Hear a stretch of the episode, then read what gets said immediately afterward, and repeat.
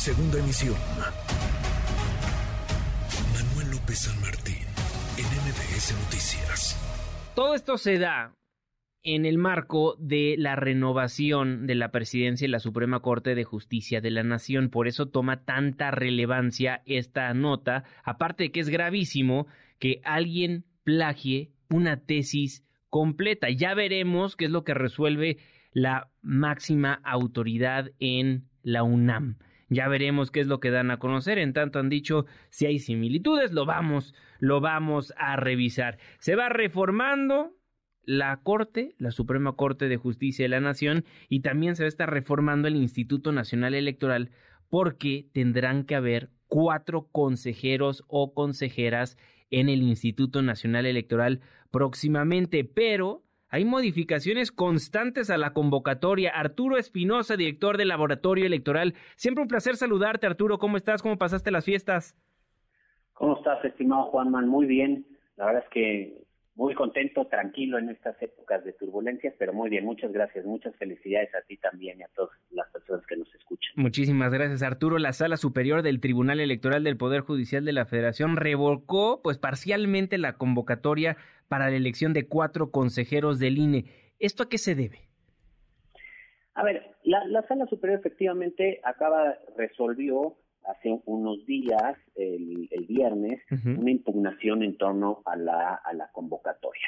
Aquí em, hay tres puntos importantes, ¿no? Uno, en general, dijo que excede eh, las facultades, la JUCOPO, dentro de la convocatoria, porque la JUCOPO señala que el Comité Técnico de Evaluación, que ya habíamos hablado de él, estas personas, estas siete personas que hacen toda la evaluación y proponen las quintetas a la, a la Jucopo, que debe de emitir una lista de las posibles candidaturas que, que cumplieron con los requisitos legales y constitucionales y que éstas las debe de palomear, debe de dar el visto bueno la Jucopo. Esta es una etapa que no está eh, prevista en el proceso eh, que establece la propia Constitución, el artículo 41 de la Constitución, y entonces justamente lo que señaló el tribunal es que aquí la Jucopo excedió, la convocatoria excede en las facultades, ¿no? Está metiendo ahí, digamos, un doble filtro que no está previsto.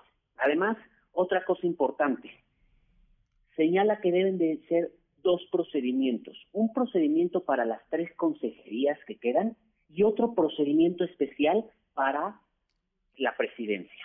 Es decir, no es un paquete de cuatro este, designaciones, eh, son tres designaciones de consejeros y consejeras y una designación que lleva su proceso aparte del el consejero presidente o la consejera presidente que se designe. Y por último, también señala que la convocatoria debe de emitir reglas en torno a la paridad qué se va a hacer para la paridad. Esto que se ha discutido mucho y se ha discutido en otros procedimientos, si se deben de dar dos lugares a mujeres y dos a hombres, si deben de ser este, la mayoría de mujeres, si la presidencia, eso es importante, si la presidencia debe ser solo para mujer o también puede ser para hombre, tendrá que definir la convocatoria cómo va a observar o cómo va a atender la paridad.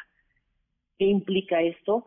Pues que va a tener que emitir una nueva convocatoria a la Cámara de Diputados. Es decir, lo que sabemos hasta ahorita este, es que lo que vimos hasta ahorita es que vamos a reiniciar el proceso con una nueva convocatoria que cumpla estos criterios que ha emitido el tribunal o estos parámetros que ha emitido el tribunal.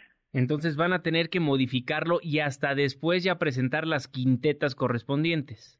No, eh, yo creo que se vuelve a empezar, ¿no? Van a tener que modificarlo, volver a integrar el Comité Técnico de Evaluación, que quedaban vacantes tres personas, que eran las que designa la Jucopo, pero pues van a tener que volver a expedir una convocatoria, publicarla, eh, seguramente el INAI y la CNDH volverán a designar a los integrantes del comité, pueden ser los mismos, eso no hay problema, la Jucopo tendrá que designar y van a emitir nuevos plazos.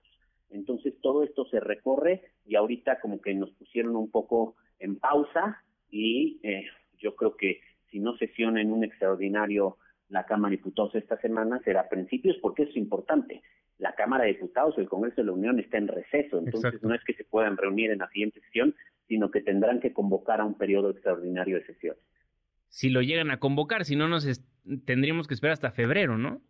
Sí, y yo creo que eso sería, no, sería deseable porque entonces justamente los tiempos van a estar muy apretados, ya que para principios de abril tienen que haber consejeros y consejeras designados.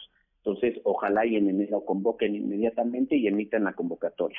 Bueno, pues estaremos al pendiente de lo que vaya a pasar, entonces, hacer estas modificaciones y luego nuevamente hacer la convocatoria y ya veremos para cuándo, porque efectivamente no están en periodo ordinario de sesiones, tendrían que convocar a un periodo extraordinario y si no, esperarnos hasta el ordinario en el mes de febrero.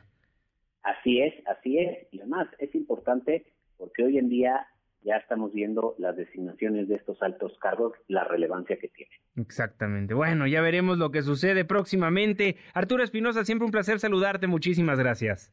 Muchísimas gracias a ti, Juanma. Estamos en contacto redes sociales para que siga en contacto: Twitter, Facebook y TikTok. M. López San Martín.